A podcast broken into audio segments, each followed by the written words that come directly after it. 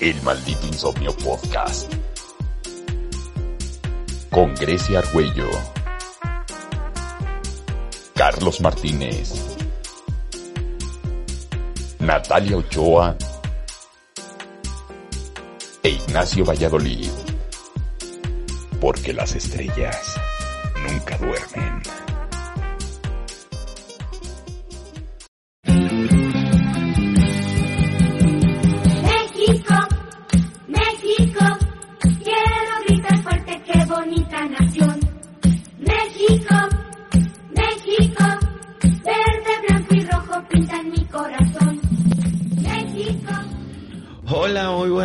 Noches, tengan todos ustedes bienvenidos a un capítulo más de su podcast Maldito Insomnio. Muchas gracias por escucharnos, estoy muy feliz por recibirlos esta vez en nombre de mis compañeros. Ustedes ya los conocen y en un momentito más les pasaré el micrófono porque antes de eso tenemos un anuncio importante que darles y es que no habíamos elegido un día fijo para estrenar episodio hasta ahora. Una disculpa de antemano, la verdad es que no hemos sido lo suficientemente constantes como nos gustaría hacerlo, pero eso está por cambiar. Y pues les platico, antes teníamos dudas sobre cuál era la mejor opción para nosotros y para ustedes, cuál se adaptaba mejor a nuestras actividades, pues para tener tiempo de grabar y planear bien el programa, ya saben, todo el trabajo cae detrás y porque es muy importante para nosotros planearlo bien para tener el mejor resultado posible para ustedes. Entonces, les podemos decir ya que los capítulos estrenarán los jueves cada 15 días. Por el momento, si el tiempo y las circunstancias nos lo permiten, lo haremos más seguido, se los prometemos. Nos da mucho gusto hacerlo, lo, hacemos, nos divertimos muchísimo, pero queremos un buen resultado. Entonces, por el momento, les digo, nos pueden escuchar los jueves por la noche en su plataforma favorita como ebooks, Spotify o iTunes y para que nos dejen acompañarlos en su maldito insomnio, ya lo saben. Y este también está la opción de que pueden descargar el episodio, eh, pueden entrar a la plataforma, escucharnos el día, la hora, la fecha que se les haga más cómodo y en verdad se los agradecemos muchísimo. Entonces, dejando este eso un poquito de lado, el tema de hoy nos emociona muchísimo porque ya es septiembre, ya se venden las banderitas por todos lados, ya se puede oler el pozole, entonces este pues les tenemos un programa preparado para ustedes y por el momento no me queda más que decirles que espero que les guste y para esto tengo de mi lado derecho a mi queridísima amiga Natalia. ¿Cómo estás? Hola, estoy muy feliz porque ustedes no lo saben, pero por primera vez nos estamos viendo las caras todos. claro, con todas las medidas de seguridad, medidas de protección porque hashtag COVID. Pero pues muy emocionada porque aquí estoy viendo por primera vez la carita de Grecia. Te amo amiga y estoy muy feliz, vamos. Yo también me amo. A ti también te amo, Nacho. A ti también, Carlos. Pero a ti más, Grecia, te amo. Gracias, gracias. Sí, la verdad, ya nos tomamos un chocomilk, ya desayunamos. ya tenemos el azúcar hasta arriba, entonces de mi lado izquierdo tengo a mi amigo Nacho. ¿Cómo estás, Nacho? Muy bien, la verdad es que estoy súper, súper emocionado. Es, es algo sorprendente después de tanto tiempo estarnos viendo por Zoom y de repente ya estar aquí junto a estas personas que aprecio y admiro y obviamente con las medidas sanitarias, ya saben, el gel antibacterial, el, nos checa la temperatura al entrar en la casa de Grecia, todo, todo, absolutamente todo como Ay, debe de tengo que ser. decir dónde estábamos, Ah, es caray. secreto. perdón, perdón, es que este es secreto la, la ubicación. Pero la verdad es que sí, estoy muy emocionado, muy feliz porque pues es algo que ya hemos estado comentando y trabajando durante mucho tiempo y pues es un gusto estar con estas personas. Sí, Nacho, no les digas que estamos cerca de Parque de los Venados. Bueno, para todos mis fans, ¿quieren traer algo? Nah, y pues bueno, y por último, Grecia, la anfitriona esta vez. No, pues muchas gracias. Gracias por venir, amigos. De verdad que estoy bien feliz de tenerlos a los tres aquí porque, wow, ya era, era nuestro sueño, ¿no? Yo creo que era, era nuestro sueño y, y se siente bien raro porque lo que decíamos es que, por ejemplo, algunos de nosotros no nos conocíamos en persona y vernos así era como... "Mm". Pero no, qué bonita sorpresa, porque tal cual era lo que yo esperaba, unas grandiosas personas y pues vamos a darle este Vamos programa a darle. especial. Sí, Todos un juntos. super programa. nuestro México lindo y querido. Así que, pues vamos a comenzar. Pero, no sin antes, irnos a nuestra tradicional sección de noticias.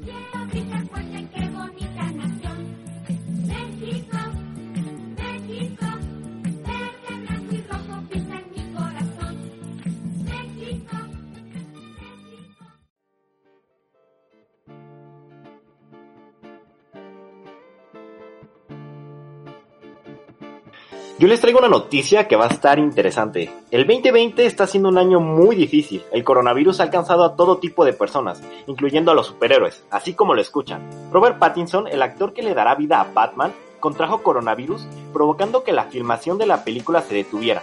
El filme ha pasado por varios momentos difíciles, comenzando con la primera pausa de las grabaciones por causa de la pandemia, dando como resultado seis meses de retraso en su estreno. Después, al reanudarse, Warner Bros. informa que un miembro de la producción se aisló voluntariamente por haber contraído el virus. Más tarde, el medio Vanity Fair dijo que el actor británico de 34 años fue la persona que dio positivo. Warner Bros. confirmó la noticia e informó que el rodaje continuará, pero sin el actor estelar. Es algo bastante heavy después de que la mayoría de los fanáticos ya comenzaban a aceptar a Pattinson como Batman, ya que tenía muy arraigado su papel de Edward Cullen en Crepúsculo. Y pues gracias al tráiler que la verdad fue bastante chido, mostrándonos a un Batman en sus primeros años como héroe de una forma bastante seria y cruda, algo que a los fans les encantó, y ahora viene esto. Esperemos que la película no se retrase aún más, porque no estamos hablando solo de tiempo, sino de millones de dólares en juego. Y lo más importante, que Pattinson se recupere pronto, un actor bastante prometedor que a primera vista mostró tener la experiencia y la capacidad para ponerse el traje de Batman. Claro, Nacho, y es que eh, el tiempo el tiempo pasa muy rápido y esta película se suponía que se iba a estrenar en, en junio del, del próximo año, pero pues este ya es su segundo parón, ¿no? Vamos a ver cómo continúa esto, eh, porque como le dices, ¿no? ya es el segundo y cuando una película tiene tantos problemas en la producción, pues el resultado no siempre es el mejor. Entonces, cuando se hizo el, la primer pausa por coronavirus, el director había dicho que apenas habían terminado de rodar una cuarta parte, lo suficiente para hacer el tráiler, que ya pues pudimos ver este hace una semana creo. Pero pues mira, qué lástima por, por la producción, ¿no? Me imagino que ha de ser carísimo y, Sí. y, y aguantar tanto tiempo, la verdad, le hace muy mal a la película y al producto final. Bueno, pues recientemente se dio a conocer que el Festival Internacional de Cine de Morelia sí se llevará a cabo, aunque de forma híbrida, pues claro, por la pandemia. Es decir, habrá funciones presenciales y virtuales. La edición número 18 de este festival contará con 5 días de actividades, cuando normalmente era como el doble de tiempo, más o menos unos 10 días. Sin embargo, serán 90 las producciones que participarán en el certamen. Entre ellas se encuentran Sin Señas Particulares, Blanco de Verano, que acaba de ganar en un festival de Lima, y Cosas que no hacemos, un largometraje que ya fue elegido para participar en festivales de Canadá, Francia e Inglaterra. El festival se celebrará en la semana del 28 de octubre al 1 de noviembre.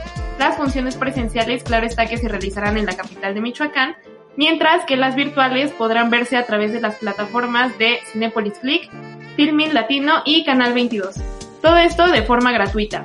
Y pues aunque esta no es la forma habitual en que este prestigioso festival se efectúa, pues creo que es una oportunidad perfecta, ¿no? Para que estas producciones tengan un mayor alcance y más público.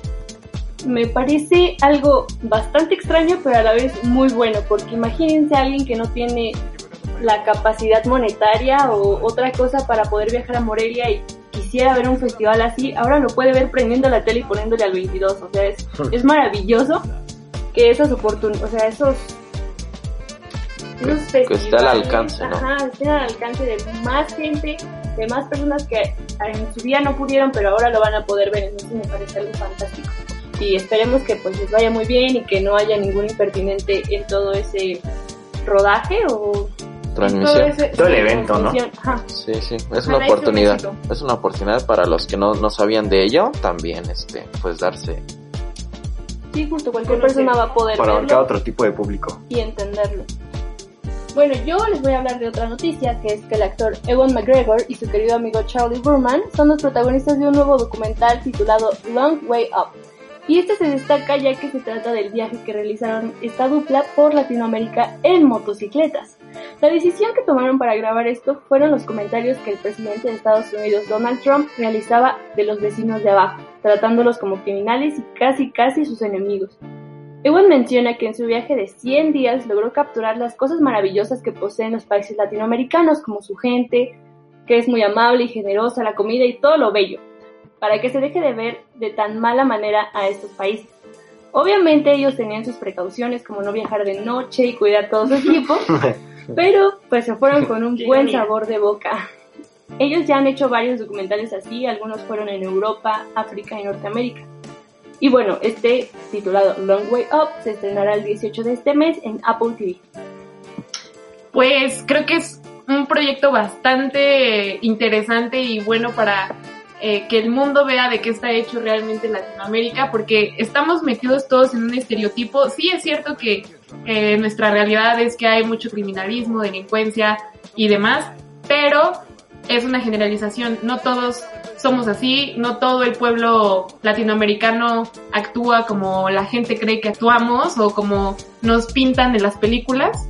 Entonces, qué bueno que por fin haya un documental que muestre la belleza de lo que somos. Exactamente, porque creo que México es más que eso, ¿sabes? O sea, algo que caracteriza, caracteriza, perdón, a Latinoamérica es que somos muy hospitalarios. Son cosas que en otros lugares no vas a encontrar y que nada más se nos conozca por el alto índice de crimen, pues no está chido. Entonces, me da gusto que hagan este tipo de documentales porque muestra no nada más una cara de México, sino todo lo que es México y América Latina, porque pues al menos yo siento así que sí tenemos muchas similitudes y como si fuéramos un solo pueblo. Pero es que todo esto justo me hace pensar en que nosotros mismos tenemos una concepción casi casi maligna de lo que es nuestro país. Lo vemos porque los productos audiovisuales nos muestran pues nuestra cruda realidad, ¿no? Que es el crimen, los, narcos. Y dejamos, aunque no lo ignoramos, dejamos al lado a lo bello, lo divertido, agradable, fresco, que nos hace ser únicos y que nos hace ser México. Y todo esto pues lo vemos en las películas, en las series, en la música que representan a México y que han dejado el nombre de nuestro país bien en alto por todo el mundo. Pero antes de comenzar, me gustaría aclarar y comentarles que los productos audiovisuales que van a escuchar aquí son porque son tan trascendentes que han llegado hasta nosotros. O sea, aparte de que son buenos, o sea, vamos a hablar desde cosas de los 70s, 80s y 90s, pero que la característica, exactamente, la característica es que sean de autores mexicanos y que también reflejen esta realidad mexicana que se dio tanto en esas épocas como actualmente. Entonces puede que haya otros productos que también sean bastante buenos, pero nosotros vamos a hablar principalmente de los que a nosotros nos llegaron como jóvenes entre millennials, ya saben, ¿no? Los chavos. Sí, es que es una tarea muy difícil este abarcar todo lo que ha producido la industria en México, pero pues nosotros vamos a hacer el intento y hablaremos de, de cosas que a lo mejor tú también has visto, que en tu familia también lo han visto. Entonces, podemos empezar. Bueno, antes quisiera recalcar también que lo vamos a hacer en una forma lineal. Nos vamos a platicar por añitos, o sea, los 50, los 60 y así, para que pues, no se pierdan, ¿no? Entonces creímos ahora que por donde hay que empezar es eh, el cine de oro mexicano y a lo mejor también Cantinflas, porque es un personaje, no sé cómo lo recuerdan ustedes, pero es un personaje que sin duda no hay mexicano que no lo conozca. Hizo infinidad de películas y al menos una o dos eh, se convirtieron en una que nos gustaba mucho o, que tenía un personaje como muy eh, arraigado a él, ¿no? Sí, de hecho, algo que a mí me llama mucho la atención es que, por ejemplo, mi abuelita tendía mucho a, literal, era película de Cantinflas, dejaba todo y lo veía. Y me gustaba, ¿sabes? Porque me decía, ven, siéntate, hijo, vamos a ver esta película. Y es tan grande Cantinflas que hasta tiene su propia palabra. Ha trascendido tanto que hasta la fecha, no sé si les ha pasado los domingos ahí en el 5, Sí. ve la nueva película, de- bueno, nueva no, pero pues ve la película de Cantinflas, ¿no? Me acuerdo que hace un tiempo le hicieron creo que como un, no documental, pero una película sobre él. Entonces, son películas que remarcaban tal vez no bastante bien lo que era el México de ese tiempo, pero sí daban una, idea de cómo eran esos oficios y hasta en cierta manera era una un poco de crítica, por ejemplo la del profesor, o cuando las, bueno, Cantinflas le hizo de todo. Y también me gusta ver estas películas porque se ve cómo era México de ese entonces. Claro, es, es, es como un viaje en el tiempo y, y si no tienes alguna fotografía o si no tienes algunos periódicos viejos, pues ves esas películas y ves las calles de la ciudad, ves cómo eran los edificios, los autos, entonces sí es totalmente un viaje en el tiempo y eso me gusta mucho.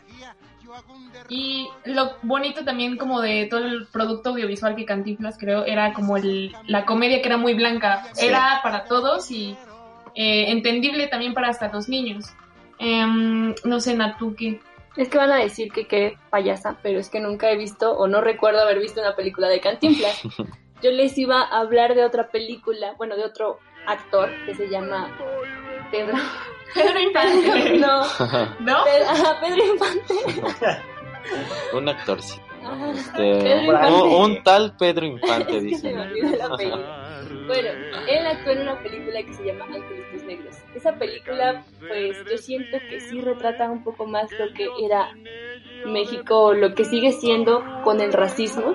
Mm. Porque no sé si la hayan visto, les voy a contar nada más así chiquitito cómo se trata. Dale, dale.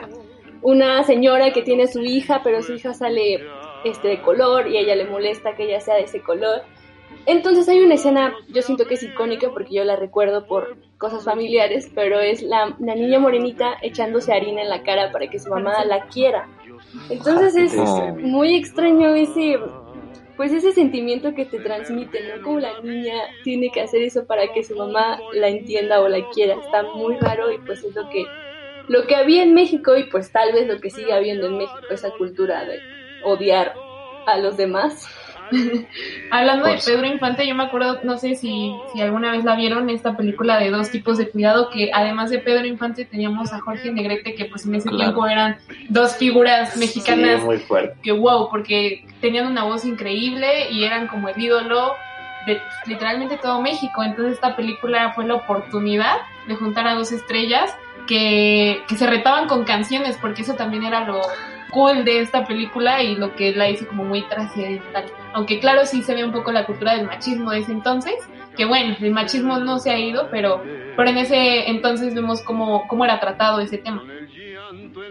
Sí, eran dos figuras icónicas. De hecho, o sea, ponle, yo no las he visto este, como tal esas películas, pero el hecho de que ya me las encuentre en Facebook como... No sé si recuerdan esto, el superduelo, y recuerdo que justamente tenían como esta guerra... Sí, ahorita, ahorita es el freestyle y las batallas de gallos, en ese tiempo era eso. Y era como wow, o sea, estos dos grandes peleándose, pero, pero era, era bastante, bastante entretenido y creo que, como tú dices, reflejaban un México, tal vez no exactamente, pero sí daban una idea de cómo era.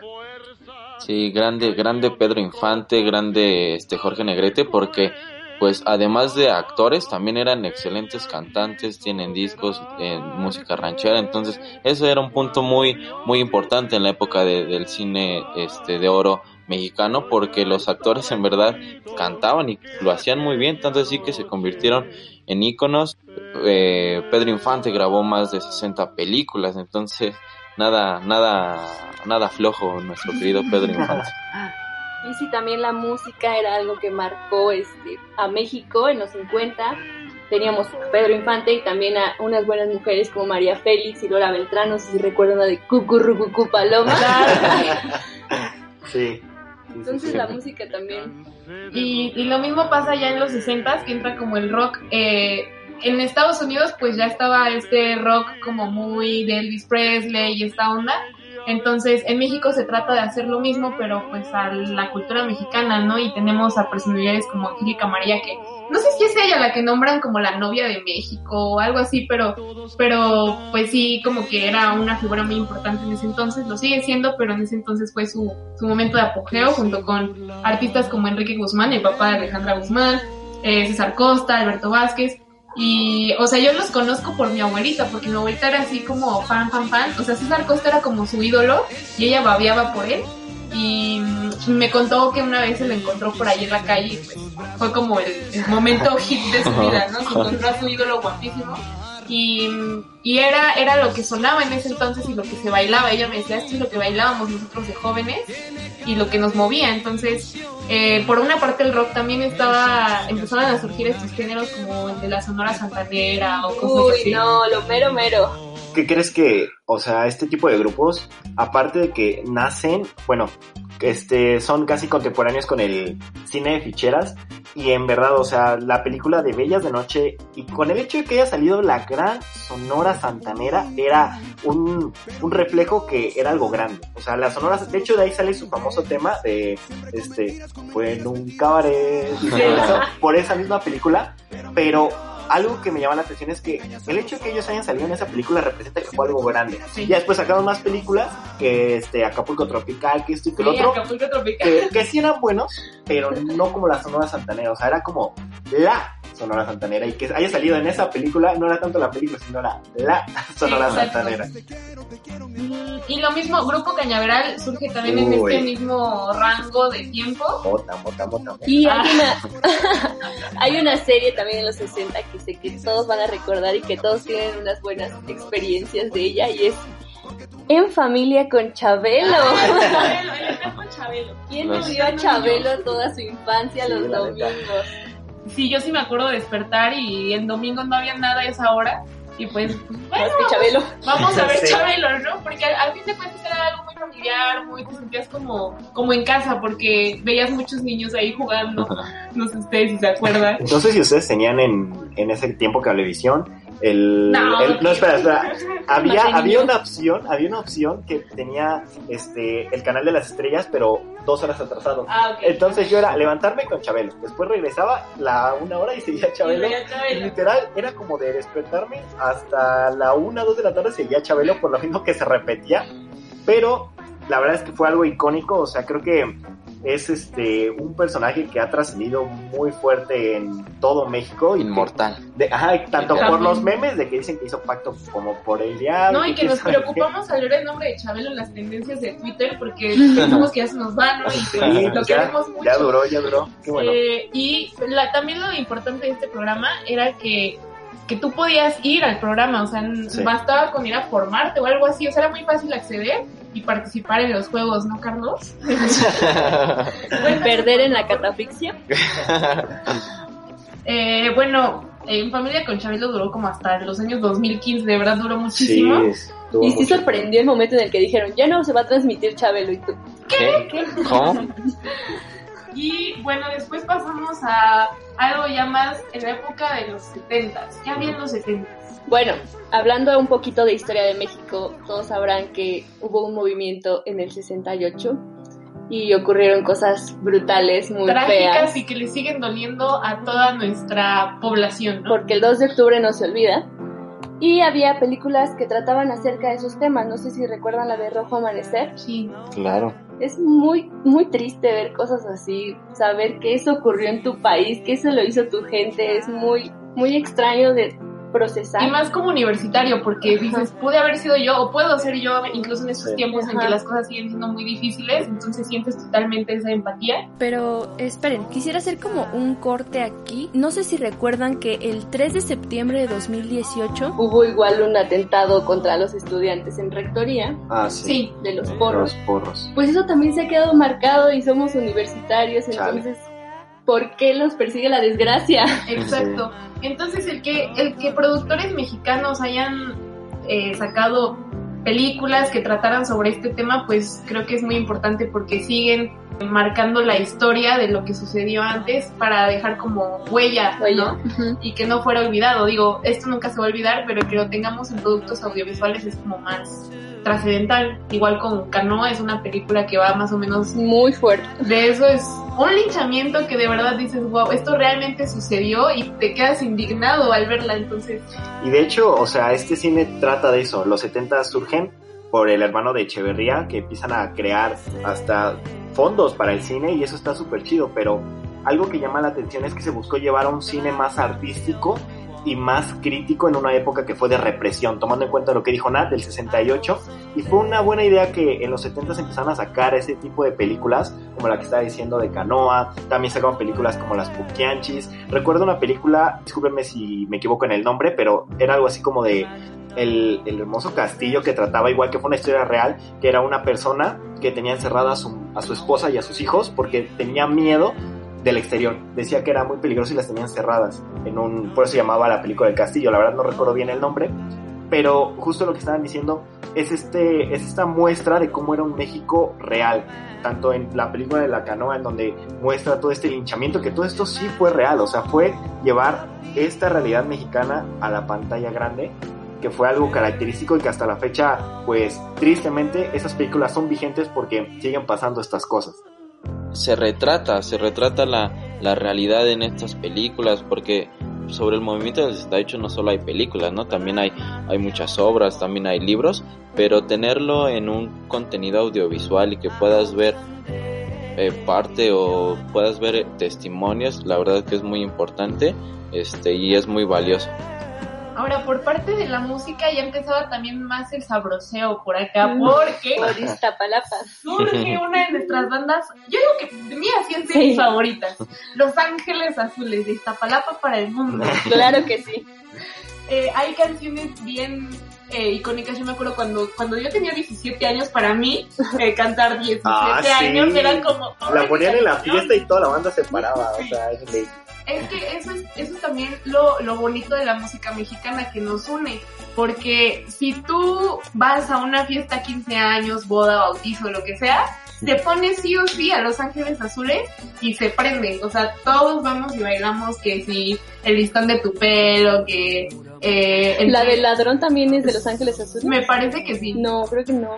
Creo que es de la Sonora Santanera. Es que ahí se van, es que son, son bandas que tienen una, una calidad musical muy grande. Y creo que, o sea, nada más con el hecho de que vas a Sanborns, y lo tienen puesto.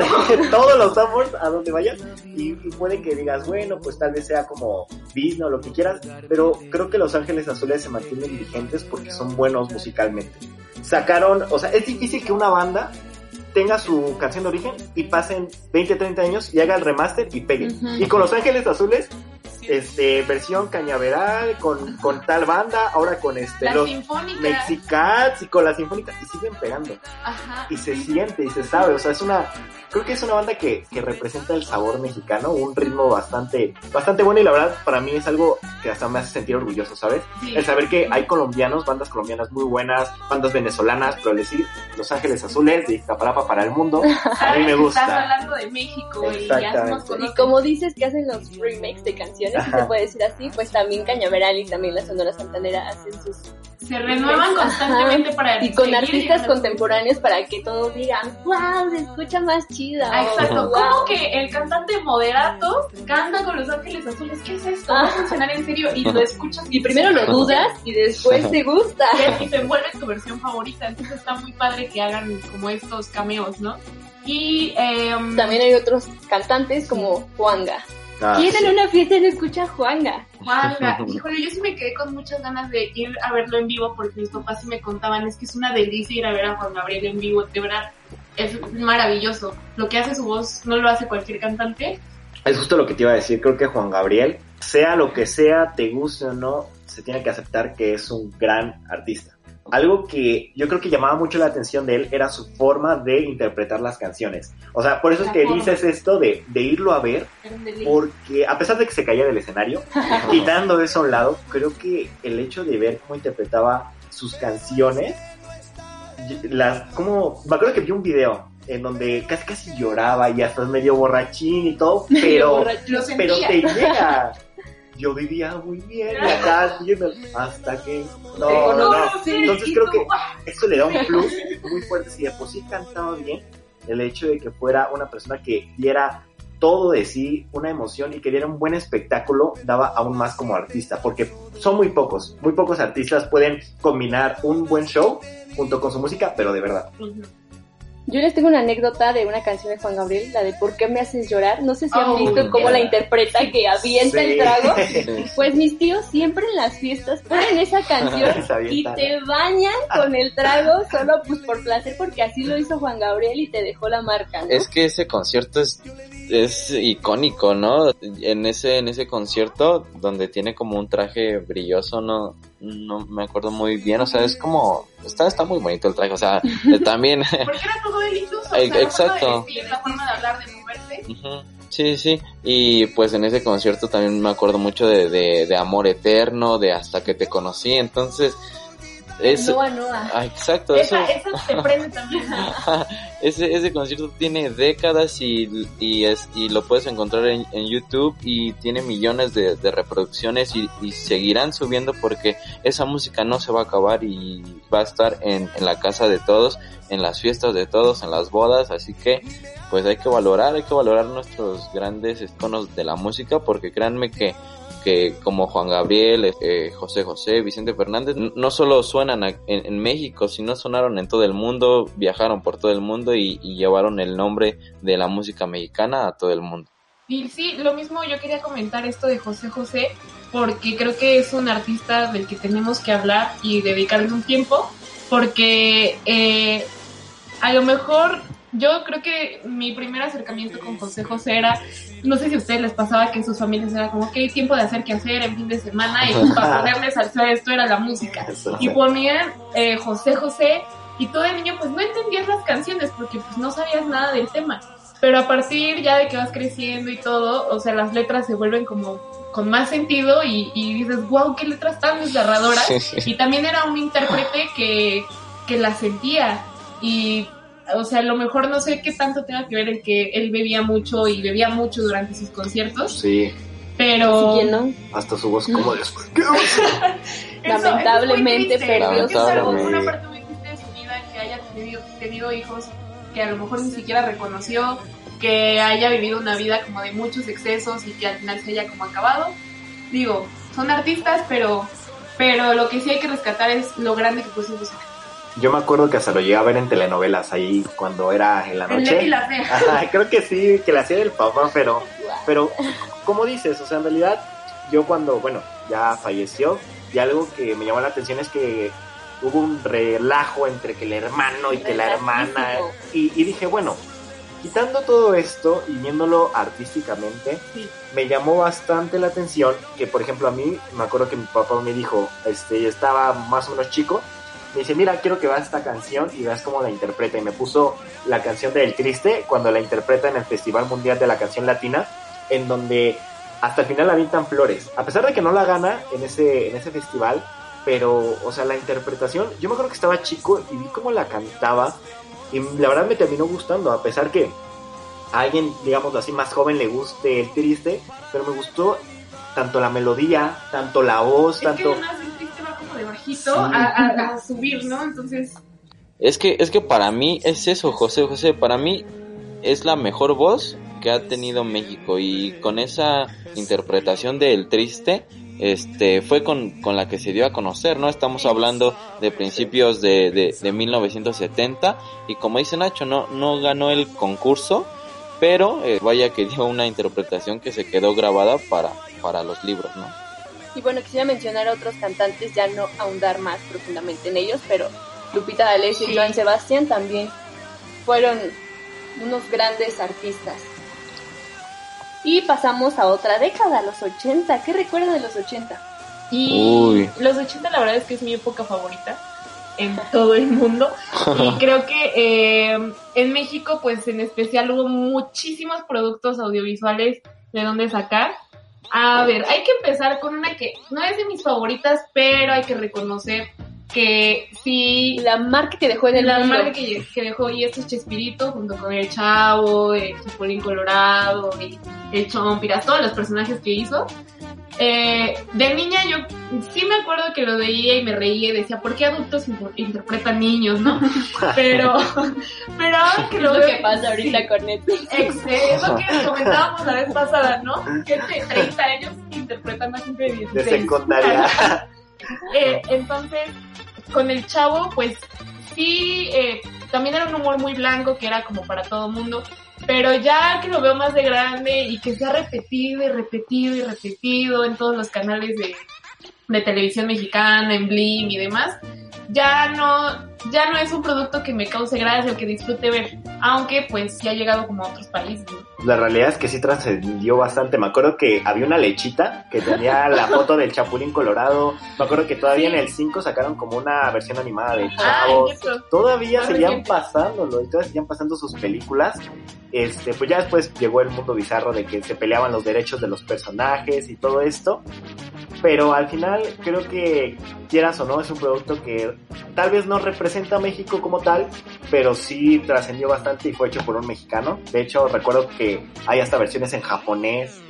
Sí, es que yo me acuerdo cuando falleció Roberto Gómez Bolaños, yo no sé, estaba chiquito, no, no me acuerdo en qué año exactamente murió, pero me acuerdo de la transmisión que hizo Televisa para, para su funeral y también me, me acuerdo sobre los homenajes que le hacían todos los países de América Latina, no sé si se acuerdan, pero yo me acuerdo mucho de uno que hizo Brasil, así gigantesco, en donde de miles de personas se vestían del chavo y de sus personajes. Y, a mí me impactó mucho, ¿no? Porque pues yo de chiquito pues obviamente veía la caricatura, veía este, la, la que se hizo en, en los setentas, pero ver que en toda América Latina conocían a estos, a, a nuestros personajes favoritos fue como de wow, ¿qué, qué alcance tiene? ¿Qué alcance tiene la comedia mexicana? Y, y ahora lo, lo, lo podemos ver más porque le preguntas a cualquier este extranjero, este, y, y te va a decir que lo primero que se le viene a la mente cuando cuando cuando dices México. cuando dices México es el Chavo del Ocho, así que pues también es, de, es de resaltar todo lo que hizo Roberto Gómez Bolaño, no solo con el Chavo, sino con sus otros muchísimos personajes que tuvo. La verdad a mí me encanta muchísimo y es uno de los comediantes más icónicos de, de nuestro de nuestra historia. Y sí, hay muchísimos productos audiovisuales que rescatar. Por ejemplo, había series como Papá Soltero que tenían como valores muy para los adolescentes y ella era como muy disfrutable. Igual novelas que a lo mejor no somos tan fans de las novelas porque ya sabemos. Bueno, yo sí, yo sí soy una señora, yo sí soy una señora que me echo todas las novelas, pero las que hay dos que me gustaría rescatar de los años 80, aunque en, en realidad hay muchísimas. Pero eh, quinceañera, que era con Talía y era pues la representación del sueño de los 15 años, de que toda mexicana debe Una tener. tradición. Una tradición mexicana. Y hacer una novela de eso, pues wow, era ya pues otro nivel. Eh, también estaba Cuna de Lobos, que pues era, creo yo que tuvo mucha trascendencia por el tema que trataban, o sea, no era la típica novela de la pobre, el rico, los enamorados, o sea, era algo más como de crimen, como de personajes más malvados y empoderados. Em, ¿Es la señora del parche? sí, justamente, Ah. Catalina Creed, que todos sus parches Sí. eh, combinaban con el outfit que tuviera en ese momento. Y eh, tal vez no comentamos que aunque nacen en los 70s, por ejemplo, La Carabina de Ambrosio, que era un programa igual de comedia que, que le encantaba a todo mundo ver, y lo mismo con Siempre en Domingo, que es algo así como lo que hacemos aquí, pero, Pero con invitados. Pero con invitados. Y yo platicando con gente que veía Siempre en Domingo, me dicen que el artista que llegaba a ese programa es porque ya la había roto, o sea, ya estaba como en el momento en que todo México iba a saber de él. Entonces ahí se presentaron muchos artistas como los que mencionábamos, José José, eh, Luis Miguel, que justamente también en esta época de los ochentas entra a, a darse a conocer aún más que, digo, de niño fue muy famoso, pero en los 80 ya son canciones que le gustaban como que ya a todos. Y ahorita sigue siendo muy famoso Y también. sigue siendo, digo, o sea, Luis Miguel de verdad que es un personaje. La hora de Luis Miguel. ¿Cómo está en borracha la hora de Luis Miguel como amante del, del De la- amor? De amor 95.3, solo música romántica. Ajá. A ¿No ver se si- nota que lo ama? no, capaz si nos cae el copyright, pero no creo. este, pues sí, algo que me llama la atención de Luis Miguel es que tanto las generaciones de hace tal vez 30, 40 años y las genera- generaciones actuales lo siguen como, yo hasta diría, idolatrando, ¿sabes? Sí. Hasta todavía salen los comerciales de Uber Eats, de, Ah, sí. como es- fettuccine y que Es el sol de México, obviamente. O sea, Como dije. trascendió, trascendió muy, muy, muy, muy fuerte. Y, y con el simple hecho de que su apodo sea el Sol de México, que nació en Puerto Rico, se nacionaliza, o más bien se naturaliza hacia, pues, ser mexicano. Pero, o sea, creo que sí es uno de los máximos exponentes. Te digo que me llama la atención que tanto mi mamá, cuando decía, no, que en la acondicionada se cortó el cabello, no puede ser. Todas estaban vueltas locas porque como el guapísimo número uno se iba a cortar el cabello, pero en realidad ya después se enteraron que eran pasadores los que sostenían su grandiosa melena. Y, y algo que, que con el simple hecho que haya sido no nada más un excelente artista, sino una persona bastante enigmática. O sea, sacan su no serie, sacan su serie y ¡boom! explota el mundo. ¿Y ya viste la serie de Luis Miguel? No, bro. No manches, la deberías de ver, hermano. Está bien buena. Es que el Luisito Rey es bien mala onda, no el peor enemigo. Entonces, creo que aunando que era un buen artista, todavía una vida enigmática, pues tiene mucho que dar.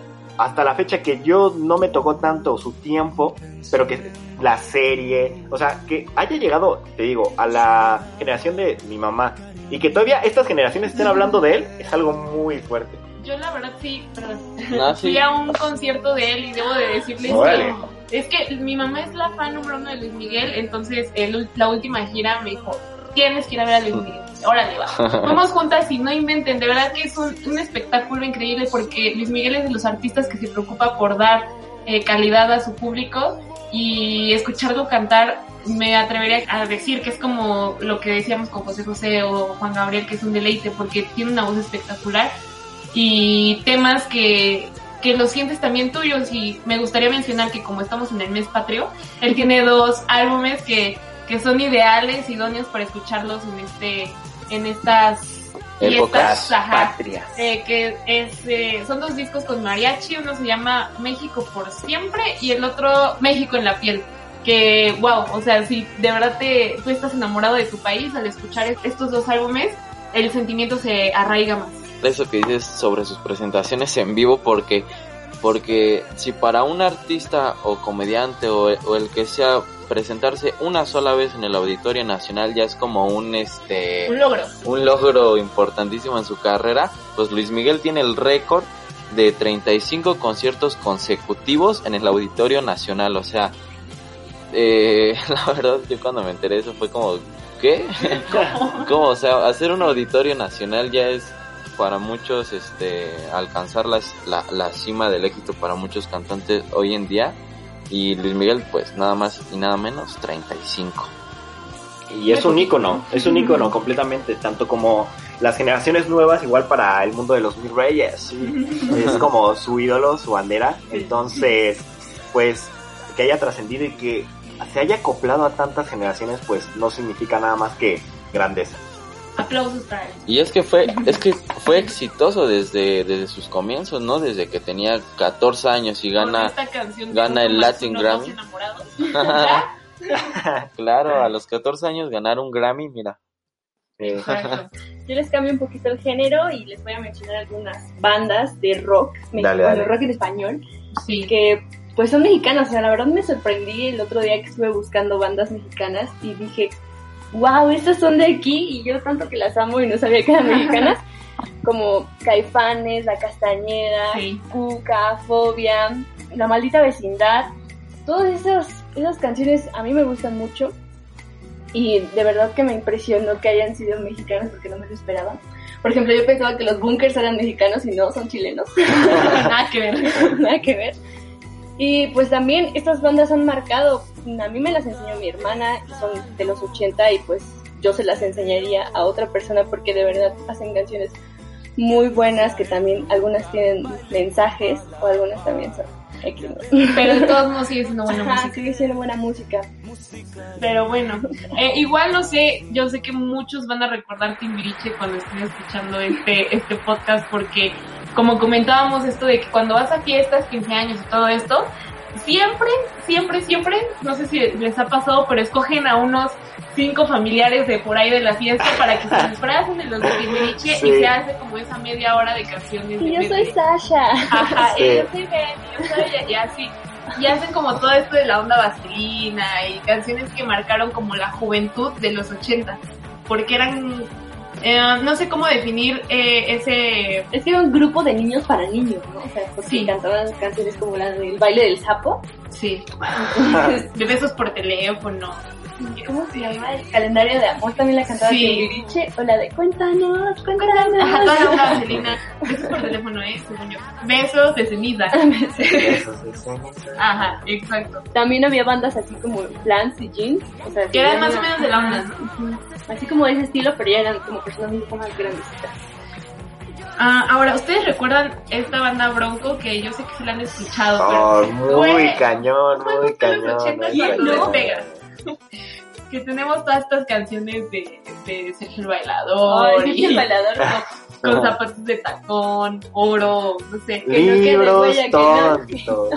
¿Cómo quieren que sea? Aquí lo que me comenta mi familia sobre Bronco es que eh, fue una banda importante porque rompió esquemas y estereotipos, porque realmente cualquier persona en México escuchaba eh, a esta banda, ya fuer- fueras de estratos sociales altos o bajos, todos escuchaban Bronco y era como el momento en que se rompía esa barrera y todos se juntaban a escuchar esto.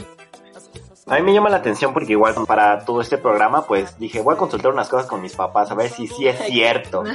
Y les dije, Bronco, y literal fue como, Bronco, dijo Bronco, Bronco, Alguien dijo, bro. Bronco, literal, tres cuartos más para allá y alguien dijo Y el Bronco. dijo Bronco.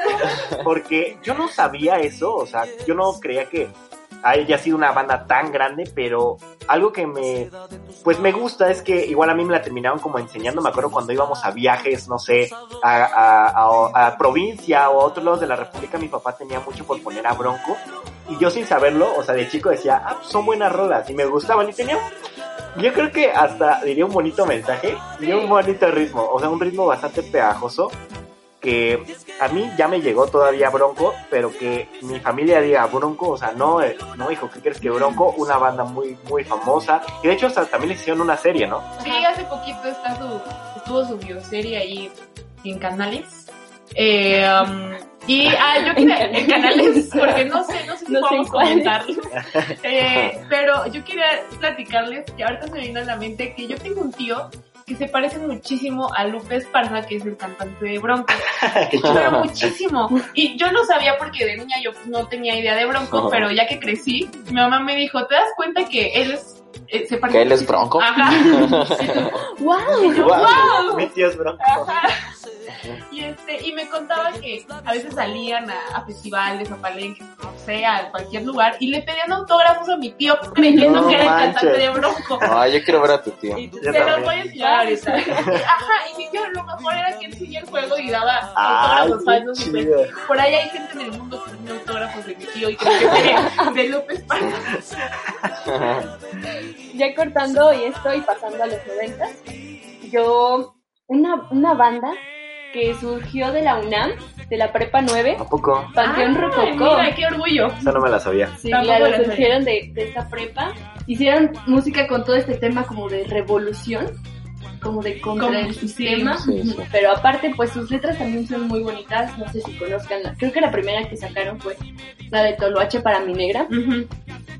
Y tiene canciones, las últimas que han sido la del último ska o como, creo que es un Sí, cover el último que ska, hicieron con Lil- Linda Dance. Lila Downs, ajá, sí, sí la recuerdo. La de. Cariñito, esa está súper buena. Neta que Panteón Rococó es una de los, las bandas mejores para mí de México. Y aparte no sé si a ustedes les pasa que en su familia, en sus fiestas, no puede faltar la carencia para darle con todo a tus tíos y a tus primos. Te desquitas en ese momento con todos los que odias. Sacas el palo y les pegas, ah, no, así no. No, pero se arma el slam ahí en las fiestas Sí. también, con, escuchando Panteón Rococó, porque también son muy versátiles, también han hecho muchas colaboraciones y sus discos son excelentes. Esta, esta banda en especial ya, ya a finales de los noventas, que, que surge en esta época, pero que se desarrolla también en los 2000 y, y hasta el día de hoy, ¿no? O sea, vas a un concierto de, de Panteón Rococó y no puede faltar la dosis perfecta y, y ya es de hace 20 años, ¿no? Eso, eso es lo que llamamos pues trascender en el tiempo. Yo estoy súper triste porque yo iba a ir al concierto de Panteón Rococó. Maldito Y COVID. el maldito COVID me cancelaron seguro iba a ser en diciembre, pero no creo. Yo creo que Panteón Rococó triunfó tanto justamente por su estilo y también por la letra. Justamente lo que estabas mencionando, porque tomando en cuenta el contexto en donde también se dieron movimientos como el movimiento zapatista de liberación nacional, todo esto del neoliberalismo en contra del sistema, y empiezan a sacar canciones que la gente se sentía identificada. De la gente de cansado, exactamente. La gente cansada, la gente de un hartazgo ya pues generalizado. Y con estas canciones que en vez de tal vez hacerlo de una forma, ¿cómo decirlo? Como más con un violín o con un piano. Ahí se pone el slam y se pone el este y la carencia arriba y, creo que creo que esa energía creo que triunfa porque esa energía que teníamos los mexicanos bueno yo no nací todavía pero lo que tenían los mexicanos en ese tiempo pues la externaban en ese slam en donde los tíos contra las tías y ahí de repente veías a la otra tía y alguien vio mi arete y no neta no señora.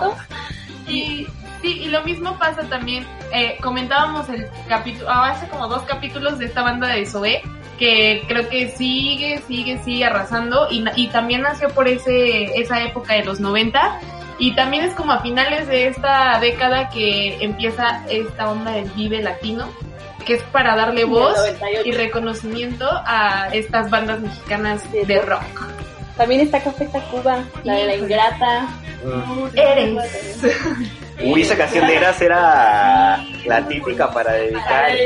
Pero es que es como muy bonita. chavito bien de secundaria. Exacto. ¿Cómo lo supiste? Yo de esa canción quiero comentarles.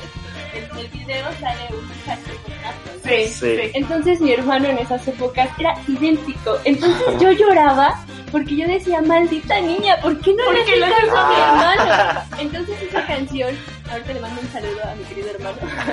esa canción él ya no sabe que es para él, porque pues, aparte de que el video se relacionó con él por cosas de mi imaginación, pues también la canción pues dice, eres lo que más quiero en este mundo y pues de verdad lo siento por mi hermano. Pero bueno, Oh. en, en otras cosas, hablando de Café Tacuba, pues sí, también tienen canciones muy, ¿cómo se podría decir? También contra el sistema, ¿no? ¿Qué, qué canción se les ocurre así de Café Tacuba? Eh, bueno, ahorita no recuerdo una contra el sistema, pero Ingrata sí ahorita, yo, o sea, Ingrata a mí me gusta mucho cantarla porque es disfrutable, pero últimamente tuvo como mucha polémica esta canción por lo que realmente dice la letra, es no, que contra el feminismo, no sé qué, y, todos estos movimientos, pero también hay que tener en cuenta en qué momento El salieron contexto, estas ¿no? y el contexto en el que estas bandas surgieron y, y que justamente todas estas representan lo que se vivía en México y a lo mejor sí algunas pueden ser letras muy sin pensar pero no hay que tomarnos tan en serio lo que Digo, no, tal, vez me, tal vez me lo quedé diciendo contra el sistema porque ahorita que estoy checando no hay canciones tan así. es pero que pues un poco más sí, romántico sí, más romántico, como la de Quiero Ver, la de Baile y el Salón también es muy bonita y Sí. es como para dedicar y así. Sí, lo siento, me retracto. sí sí sí Muy bien, retro- retractarse es de Y también hablar bien. Sí. no, es que a mí, a mí en lo personal me encanta mucho esta época en donde nace el rock eh, eh, en español, precisamente a finales de, los 90, inicios de los 2000, porque como ya lo habíamos dicho, este, estas, sur- estas bandas surgen cuando hay problemas sociales, cuando quieres retratar historias en canciones, cuando la gente quiere este desahogarse cantando, porque pues los mexicanos somos muy muy cantantes, ¿no? nos, gusta, nos gusta mucho cantar y, y, y por eso me encanta, ¿no? O sea, nosotros nacimos pues a principios de los de los 2000, entonces fuimos creciendo con, con esta música, es la, la que está más cercana a nosotros y a mí me encanta. Porque en el 2000 busco hombres de París, un cerebro inteligente que no se esa era justamente la canción con la que abríamos el año, ¿no? Porque también surgen estas artistas ya más contemporáneas como Natalia Lafourcade, que, que sí, con esta canción de los 2000, este, Julieta. Jimena Sariñana, sí, Jimena Sariñana, Julieta Venegas, esas que dicen que son la misma persona, ¿no? Porque tienen un estilo de música pues similar, pero también se han internacionalizado mucho en estos últimos años y yo creo que sí son importantes. Incluso eh, en, en los 2000 a mí lo que me gusta rescatar es esta película de Amarte duele. No. Oh. Eh, Y súper duele, ¿eh? y súper duele, es esta donde todos seguimos maldiciendo a Renata o Jimena Sariñana por, por delatar a su hermano. Por chivata. Sí, porque por su culpa no pudieron vivir su amor de ensueño. Pero a mí lo que me gusta también eh, de esta película es justamente la música, porque empezamos a conocer, gracias a esta película, a Natalia Lafourcade, a Jimena Sariñana, e incluso Zoe, porque nos regala estas canciones que comentábamos, la de Soñé, se, suena en esta película, pero la versión original, y, y yo creo que mucha gente se sintió identificada con esta película por su, con sus primeros amores, o amores de secundaria, o cosas así. Exactamente. Yo creo que lo que hace triunfar esta película es cómo la gente se identificaba, que era como una realidad palpable en México, o sea, era como estos estereotipos que ya estaban empezando a desarrollar, como de Poncho Herrera, el niño riquillo, que se va a quedar con esta, con la principal, que igual, porque son de diferentes estratos De sociales. y presas. Exactamente. Sí, y también eh, para no dejar de lado la música que, que fue muy importante y sigue siendo muy importante hoy en día, nacen bandas como Moderato que yo creo que a todos nos gusta Moderato porque tienen una onda de bien- metal. Sí, los malditos pecadores y no sé qué tal, pero tiene una onda bien padre Moderato y, y con canciones que todos a todos nos gusta cantar. Creo que era un rock más comestible. Sí, O sea, era todos. como, de hecho, si a un rockero le dices, es que yo escucho moderato, se va a ofender, se le va a bajar la presión, casi casi.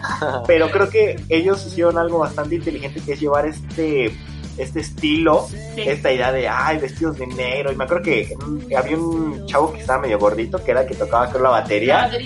Igual sus, fueron estos primeros videos que eran como ya más, pues, digámoslo como más rudos, igual la de sí, ya lo veía venir. No sé si viste el video donde como que levitan y se pelea de sables y todo, pero, pero eran canciones que quieras o no, pues te digo, fue como una forma muy inteligente de llevar el rock a una forma más pública y que al fin y al cabo triunfó. Me acuerdo también la canción con Belinda, que según se escapaba. Belinda. Belinda yo creo que también era como ídolo, ídolo- ídola o no sé cómo decirlo de muchas niñas en su momento. Y ahorita está haciendo tendencia porque es novia de Cristian Nodal. O otro de los artistas que surge, bueno, ya más actuales, ¿no? Ya ahorita. Pobre Lupillo Rivera. Eh, pero sí, porque también Cristian Nodal pues la, la ha roto y ha sabido llevar el género ¿Grupero? grupero mexicano, Regional mexicano, ¿no? mexicano y revivirlo. Entonces, pues Sí, eso- sí. Lo que dices, darle como un segundo aire, porque ya, pues, antes ya existían muchas bandas como La Arrolladora, La la, la- MS. la Banda Limón, exacto, la, la MS, La MS que también la ha roto Sí, porque sí. yo recuerdo que fui a los Spotify Awards, ganaron un premio y aparte tocaron. Y aparte ya hicieron un cover, bueno, un cover, no, o sea, una canción con Snoop Dogg. ¿qué? ¿Qué está pasando? Y todos se quedaron de, ¿qué? Los comentarios de esa canción son lo mejor. Neta, váyanos a leer porque dicen como, cuando en lugar de echarle cilantro a tu taco le echas mota y cosas así. Es que es una combinación muy extraña, pero una vez más nos demuestra lo que los artistas mexicanos son capaces de hacer y hasta dónde son capaces de llegar. Y yo creo que ellos, la banda MS, en lo personal a mí, no me encanta su música, ya después de escucharla un buen rato, en el sentido de la melodía, creo que es un poco repetitiva, pero creo que ellos fueron bastante exitosos porque supieron relacionarse con una...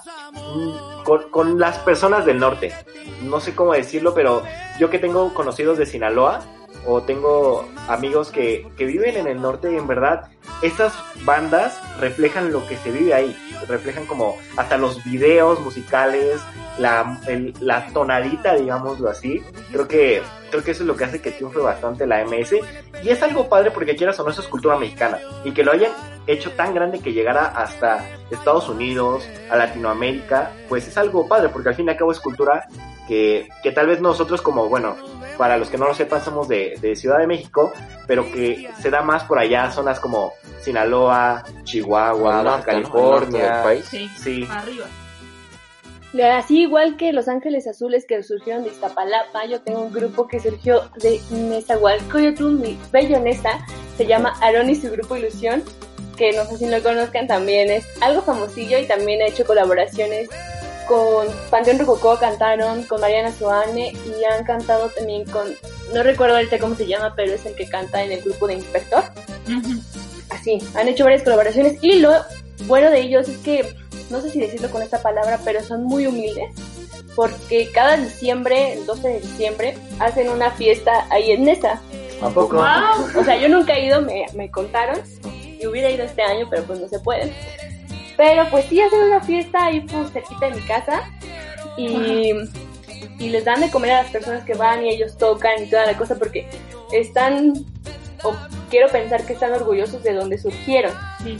de mi bello Nesa. Ahorita que dijiste todo eso, entra también como entretenimiento, pero algo que podemos decir como es como también cultura, los sonideros.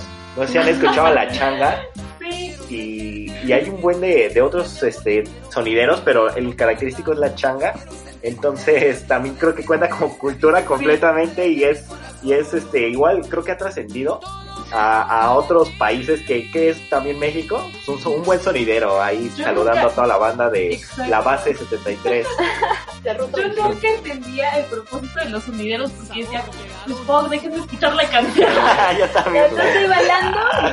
Y saludos a mi compadre. o sea, era como maldita sea, quiero escuchar la, la canción, pero ya después entiendes que cultura mexicana. Y lo mismo también en estos años de los 2000 surgen también bandas como baladas de Camila, Rake, o sea, Ah, sí. bandas más románticas. Ya más poperas, más Ajá, poperas, más ¿no? poperas.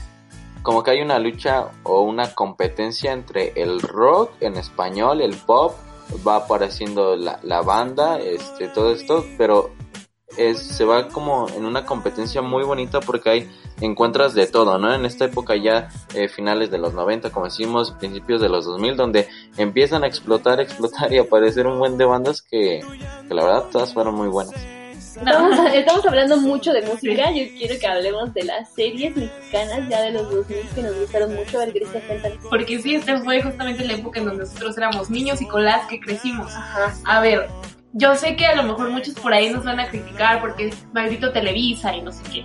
Pero, pues hay monopolio. Que, ajá, pero hay que ser realistas. A lo mejor era lo único que estaba a nuestro alcance cuando éramos niños.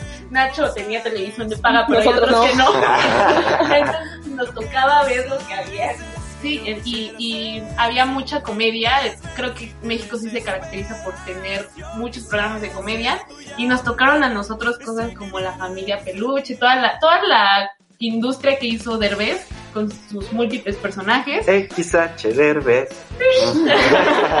Eh, familia de 10, que igual eh, teníamos aquí a un actor, ¿cómo se llama? Jorge Ortiz de Pinedo, Ajá, que también pues desde los 80 ya eh, venía trabajando mucho la comedia. Eh, la hora pico, ¿se acuerdan de la hora pico? Claro, Consuelo Duval, Laura Miguel Pico. Galván, las chicas la bailando, esté, por favor. la Sabrinota bailando. No, no, no. Pero lo que comentábamos es que qué trabajo el de toda la gente involucrada en estos programas, sobre todo guionistas, que se tienen que ingeniar cada vez más chistes, sketches, situaciones de las cuales nosotros nos íbamos a reír y con las que nos íbamos a identificar, porque lo, lo principal de estas eh, de estos productos, de estas series, si los podemos llamar así, es que tú como mexicano te identificabas, identificabas a tu familia ahí o di- diversas situaciones. También olvidaste mencionar a María de todos los María de Ángeles, que también es súper divertido. Para ¿no? todos los ángeles.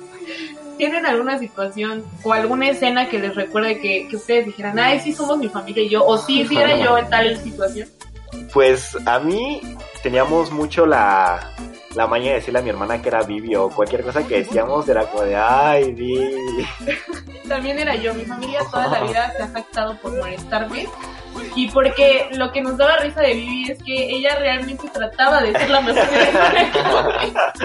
Sí. No, no, a, mí me encanta el humor de Derbez.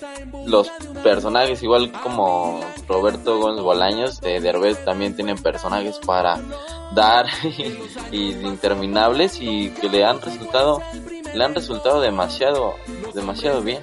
Muchos capítulos me, me vienen a la, a la memoria muchos, pero es que Derbez para mí es un gran, gran comediante. Ahorita ya está como más metido en, en la dirección, ¿no? En hacer películas ya más de, de comedia romántica. O sea, ya no, ya no hace lo mismo por, por lo mismo, ¿no? De que los comediantes, de que los actores tienen que evolucionar. Pero lo que dejó Derbez para, para nosotros, para disfrutar, se- se va a quedar mucho tiempo porque la familia Peluche es de, de qué años? Del, de principios de los 2000, ¿no? 2004. y, y los 2002, ¿no? y, lo, y lo siguen pasando ¿no? en, en Comedy Central en- y en otros Es lo que los mantiene canales. con rating, o sea, es lo único que ponen. Sí, creo que sí, ¿eh? no salen otros programas.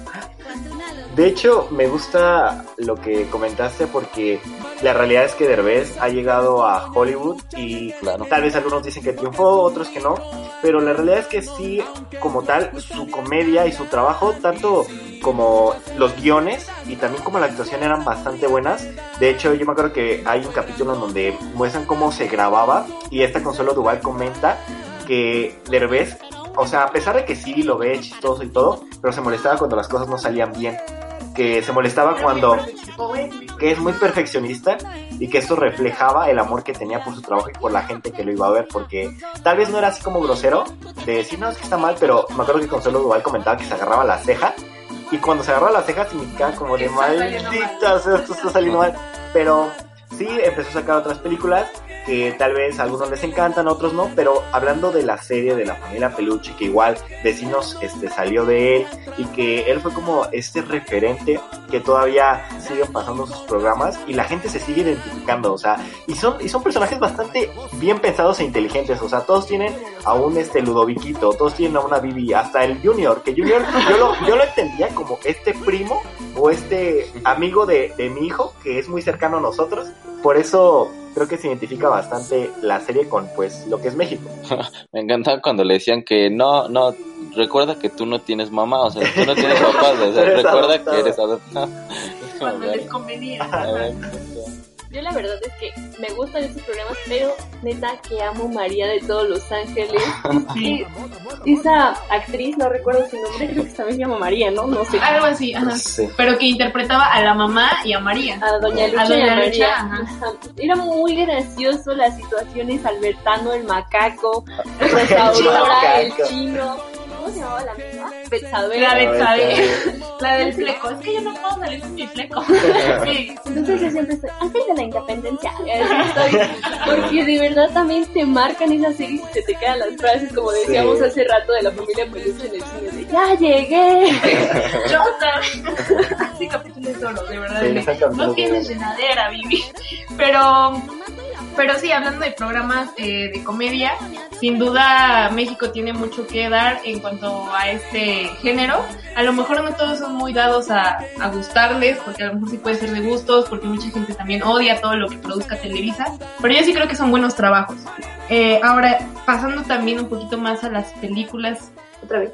pero pero películas ya más actuales, porque dijimos Amarte duele y eso es como principios Y olvidamos 2000. mencionar Amores Perros, que también Amores fue Perros una también. película. Creo que es la película, la que consideran la mejor película mexicana. Sí, ganó el premio eh, Festival Cannes. Y este, y creo, bueno, yo creo que ganó por el formato que tenía, porque también pues era director Iñárritu y el formato de que un accidente eh, conecta tres, Tres historias. historias diferentes y pues wow, no, no se había visto eso antes aquí. Claro, y es que estamos hablando de los comienzos de nuestros tres grandísimos héroes en la dirección. Estamos hablando, como dices, Amores Perros con Iñárritu y tu mamá también con Cuarón y el laberinto de, de- del fauno con Guillermo del Toro. Eh, estás hablando de, de sus inicios y estás hablando de íconos para mí, o sea, al revisar lo que han hecho, lo que han logrado estar en los Oscar, que puros directores mexicanos se estaban ganando el Oscar, es como, wow, te, das cuenta que la industria en Hollywood es muy, es muy competitiva, o sea, es todo Hollywood eh, para, para hacer películas, para hacer este contenido de entretenimiento, y que tres mexicanos hayan logrado este, ser los mejores años consecutivos, la verdad a mí, a mí me, impresionó mucho y hay que, hay que rescatar eso. También si hablamos de directores mexicanos, no quisiera que olvidáramos a Luis Estrada, que dirigió la película de Infierno, porque también son películas que han marcado la de El Infierno y también la Ley de Herodes, la de Un Ah, de Maravilloso. Esas películas hablan un poco de la historia de México. Pero en crudo. Ajá, entonces es también un buen director, tampoco quiero que lo ignoremos, por eso Sí, lo menciono. sí. A mí en lo personal sí me genera orgullo el saber que directores mexicanos estén rompiéndola en Hollywood y en los premios, pues Oscars, en estos premios tan grandes.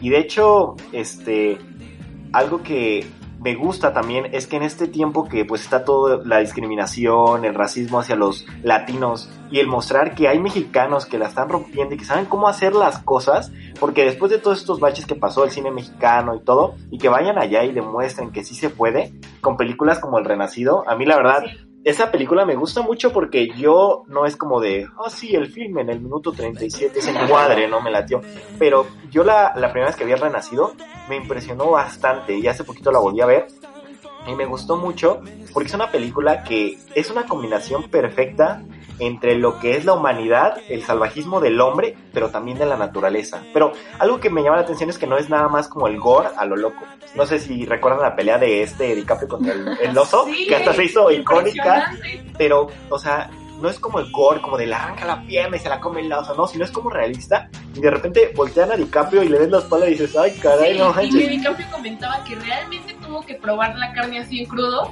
para que su expresión fuera real, que Cuarón le dijo, quiero que, la, que lo muerdas así tal cual. Y él así, de, no sé qué estoy a punto de hacer, pero es lo que le dio realismo a esta película, que todo era como muy... Profesional.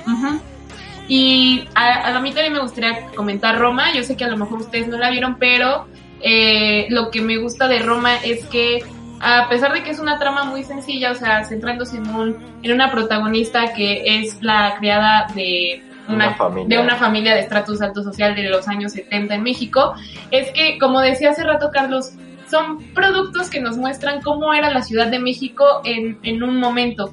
Y para generaciones que conocemos a una Ciudad de México totalmente distinta de la que en la que vivieron nuestros papás, nuestros abuelos, pues tener este tipo de películas que nos mostraban justamente cómo vivían, los lugares que frecuentaban, cómo se vestía la gente, o sea, las cosas más simples, pues es, es bonito y, y Cuarón se encargó de, de darle vida a la Ciudad de México en los 70 no sé cómo, porque realmente es un trabajo muy difícil, pero lo logró y pues bien merecido ese Oscar, ¿no? Porque con esta película lo ganó. Y según recuerdo, él se inspiró en, en su niñez, ¿no? Y en su en la, en la En muchacha su que le ayudaba a la limpieza.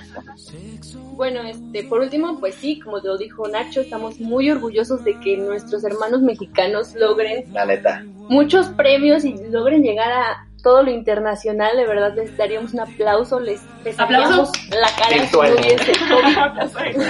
Sí. Y para terminar, yo quisiera hacerles la pregunta típica de siempre. Pero espera, espera, nos Ah, falta ¿qué nos la falta? película más icónica de estos tiempos De y la la última década. no hay mexicano al que, a la- al que no le guste esta película. Nosotros, los nobles. Olvidé, Claro. olvidé la película favorita de Grecia. Es que, es que díganme, hay personas, ustedes conocen a alguien a quien no le gusten los nobles, ¿no? A lo mejor por ahí hay gente que es como más Cinéfilo.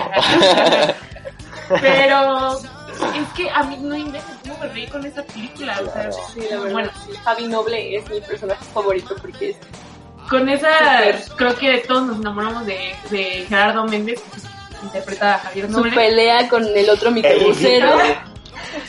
Creo que esta película triunfa porque cambia las reglas del juego. Comentábamos antes que estos programas La Familia Peluche y La Familia de 10 son buenos porque retratan a la típica familia mexicana.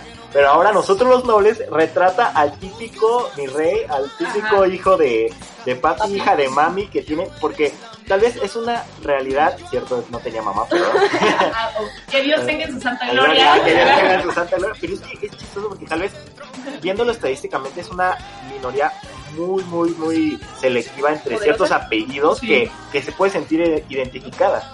Pero, como tú dices, o sea, ahora, en vez de retratar a la típica familia mexicana, retratan al típico virrey o a la típica familia adinerada mexicana Sí. y lo hace de una forma bastante graciosa y también algo como a lo que aspiran ser, ¿sabes? No sé, o sea, creo que también está como ese estereotipo del rey en México, ya era como de, ay, sí bien Javi Noble, ¿no? O Sí. cositas así, que, que pues creo que eso hizo que, que llamara tanto la atención, porque fue como un cambio de juego de ser a la típica familia mexicana, ahora a la típica familia adinerada mexicana, poderosa de apellido. Y, que- y que luego se convierte en una familia sea, ¿Normal? normal. Y, ajá, y, y retratan cómo sería ese cambio, ¿no? Cómo sería el cambio en sus hábitos, en su relación. Entonces, si, eh, si a eso le añades este grandes actores como Luis Gerardo Méndez o Carla Sousa, pues dices, wow, o sea, era, era una bomba y que marcó un antes y un después en el, en el cine mexicano me parece, porque a partir de ahí pues varios hicieron el intento ¿Cierto? Pero pero no fallaron, fallaron la verdad y eso está feo, ¿no? Porque como que quisieron hacer algo parecido, como irse por la misma línea, pero eso eso no funciona, la verdad tienes que tener algo original. Sí, por la misma línea de tener personajes que el fresa, que el naco, que el no sé qué. Pero eh, ellos lo retrataron de una forma no como como burda, ajá, o muy estereotipada, sino la real, la que nosotros conocemos y a la gente que conocemos estos estratos, que sabemos que realmente actúan así y hablan así, tienen estas frases como muy, muy O sea. o sea, ajá, y este, y que lo que también me gusta de esta película es que nos muestra que realmente si quieres ser alguien en la vida, o sea, y ser alguien no significa tener dinero o ser eh, exitoso en palabras de empresas o, o lo que ellos serían idea de, de grandeza, eh, que realmente tienes que trabajar, ¿no? Que la vida cuesta y, y más en un país como el nuestro, que las cosas no valen un peso ni dos sino que tienes que trabajar por lo que quieres y que la felicidad no se basa en eso, sino en tener a tus cercanos y en ser como autosuficiente, eh, que eso es como al final lo que te va a satisfacer. Tiene al final un buen mensaje esta película. Bueno, ahora sí, ya si me permiten terminar. Y no, quiero, no quiero hacer una pregunta aquí emotiva donde nos pongamos a llorar como ¿qué es para ti México? No, quiero preguntar algo más, este, más para lo que viene, para el 15 de septiembre. ¿Cuál es su comida favorita mexicana? Ay, buena. Está buena esa. Pero es que es muy difícil pregunta. la que sea, la primera que se te venga a la cabeza. Enchiladas verdes, 100%. Nacho, Hay los chiles en nogada, pero no los del Samuel.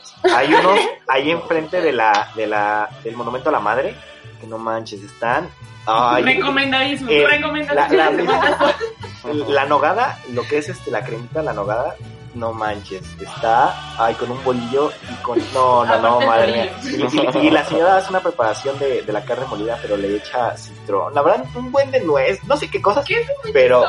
Ay, qué que rico. necesitamos a fuerza o tortilla o bolillo para comer no y aparte que Sí. pique. y que Sí, pique. sí, no sé, no lo sabe. Pero sí, chile en nogada y, y de hecho pues tanto es una comida que ya tiene historia y que es bastante rica y enfrente del Monumento a la Madre, bastante rico. Pues, Vayan, compren. Vamos. Tú, Carlos. Ese, ese no lo sabían, pero era el patrocinador, ¿eh? Así que- este, mi, mi comida favorita, eh, no sé, no sé, los tacos, definitivamente los Pero qué tacos. tacos, porque aquí en Ay, México tenemos millones. Hay tacos de todo. Los tacos, los tacos en cualquiera de sus presentaciones, desde, desde canasta, guisado, o sea, todo lo que... tacos dorados, Tacos tacos, dorados. ¿Te, de te laten los tacos de pastor? Sí, es 100%. Ok, ya estamos en otro tema. Bueno, mi comida favorita mexicana sería o el chile relleno o el pozole. El Ah, el pozo- es que pozole. el pozo- no, ahorita el pozole es que se hace siempre en ocasiones especiales, ya sea 15 de septiembre o septiembre. cumpleaños de ¿Un alguien. cumpleaños de alguien que quiera pozole? sí. Sí, es- eso es muy 15 de septiembre. Y pues lamentablemente este programa ya llegó a su fin, pero espero que les haya encantado. Es algo que nosotros lo venimos trabajando desde hace un buen rato y le dimos con todo el corazón. Neta con todo porque nos tardamos un montón. Nos extendimos. Y pues esto también es para que recuerden estos productos audiovisuales mexicanos que nos hacen sentir orgullosos. Puede que les gusten, que no, pero la realidad es que hicieron época, que llegaron a otros lugares, que le pusieron el nombre de México en alto, que directores iban al Oscar y decían cosas de la inmigración y decían que México no solamente es lo que todos piensan de delincuencia, de sombreros y chiles, sino es más que eso. Que también es cierto, tenemos problemas, pero también tenemos virtudes que ningún otro país tiene. Entonces, creo que eso es lo más importante. Y si queremos apoyar a México, aparte de dar el grito virtual por medio de, del Zoom o por donde sea, este, creo que la mejor forma de apoyar a México es viendo estos productos, los que les estamos comentando, que le den otra repasada. Si les gusta la familia Peluche, pues pónganla. Si les gusta Roma, si les gustó películas antiguas como Canoa, todo esto, recordar que México es, es hermoso, que México tiene problemas, pero que también somos más que eso y que hemos trascendido no por medio de otro tipo de copiarnos de Hollywood, copiarnos de otro lado, sino que también tenemos una identidad propia y que somos mexicanos y a mucho orgullo. Y vámonos a las recomendaciones.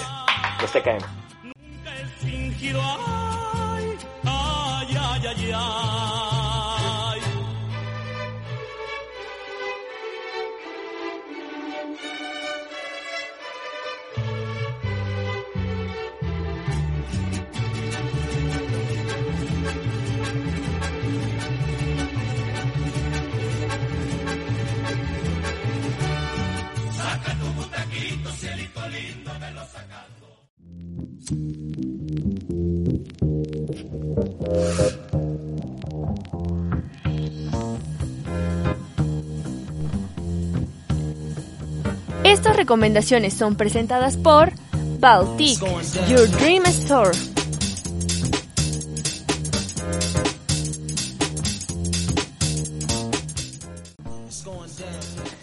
Y wow, por haber hablado de tantas cosas olvidamos a uno de los íconos. Bueno, ¿qué digo íconos?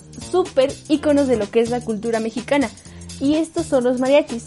Por ello, para no dejarnos a un lado, les traigo de recomendación la película La Última y nos vamos, dirigida por Noé Santillán López y estrenada en 2015. En ella se retrata a estos músicos de una manera bonita, pero sobre todo cómica. Traigo a cuenta esta película porque no solo habla de México, sino de un género tan poderoso y atractivo como lo es el mariachi. Y además porque es una película reciente y sabemos que muchos de nosotros estamos un poco alejados de ellas porque no tenemos fe en que sean buenos productos. Pero de verdad que este vale la pena y dirán, ¿por qué? Bueno, pues porque nos enseña lo que estamos perdiendo, ya que cada vez hay menos mariachis, cada vez hay menos serenata, o sea, díganme, ¿quién no quisiera que le llevaran una serenata a su casa con mariachis y todo? Pero bueno, sabemos que ellos son y seguirán siendo parte de nuestra historia. Así que por favor véanla, chequenla y ojalá se conmuevan un poquito con ella.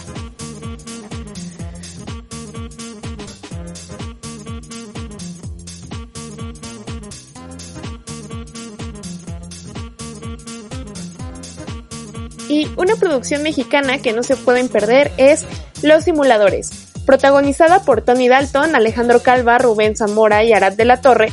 Esta serie trata de un negocio muy particular en el que cuatro socios resuelven problemas comunes a partir de operativos de simulación con el fin de engañar a aquellos que le causaron problemas a sus clientes.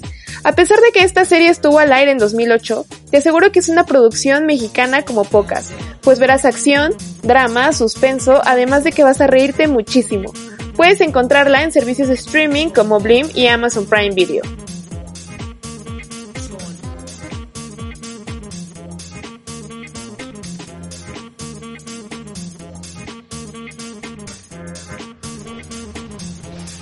Una de nuestras bandas de rock en español favoritas, una que es mexicana y sé que a muchos nos gusta, estrenará nuevo sencillo este jueves titulado Karmadam.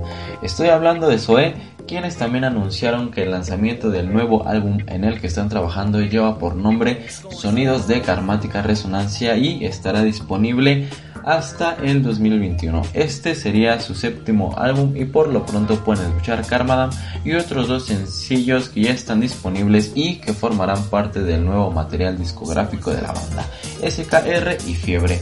Yo ya los escuché y la verdad están, están muy buenos, se ve que la banda no se conforma y siempre busca experimentar nuevos sonidos y nuevas letras. Así que ya lo tienen Karmadam este jueves por la noche. Y para los que quieran profundizar más en la trayectoria de la banda, para los fanáticos o para los que tengan curiosidad, Zoe también tiene un documental en Netflix llamado Panoramas, que si bien se estrenó en 2016, muestra muy bien cómo es la convivencia de la banda durante las giras, durante los procesos de grabación y hasta el proceso de grabación de León para su primer álbum como solista. Escenas preciosas de las ciudades en donde se presentaron desde 2012 hasta su concierto masivo de 2014 en la Ciudad de México. Muestra una faceta muy interesante de cada uno de los integrantes, pero no es una biografía, sino es más como un detrás de cámara en la intimidad de la banda y de cada uno de los integrantes. Material nunca antes visto y si pueden escúchenlo con audífonos porque aparte de presentar los clásicos éxitos de Zoe y de los conciertos en vivo, también prepararon una banda sonora especial que transmite muchísimo. Así que es un documental muy bonito de ver y de escuchar, muy interesante y que te puede gustar si no lo has visto.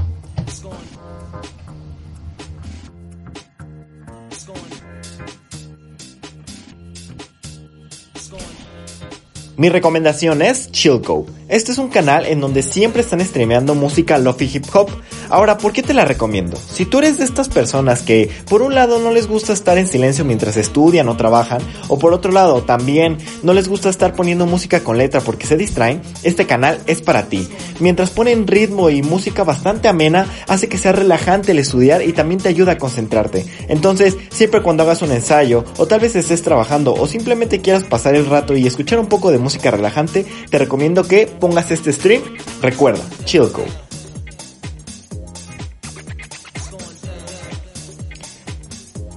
Eso es todo por el capítulo de hoy. Espero que les haya gustado, que les haya divertido y lo más importante, que les haya informado. Recuerden seguirnos en nuestras redes sociales, Maldito Insomnio Podcast, y por parte de todo el equipo de Maldito Insomnio les mandamos un abrazo. Hasta la próxima.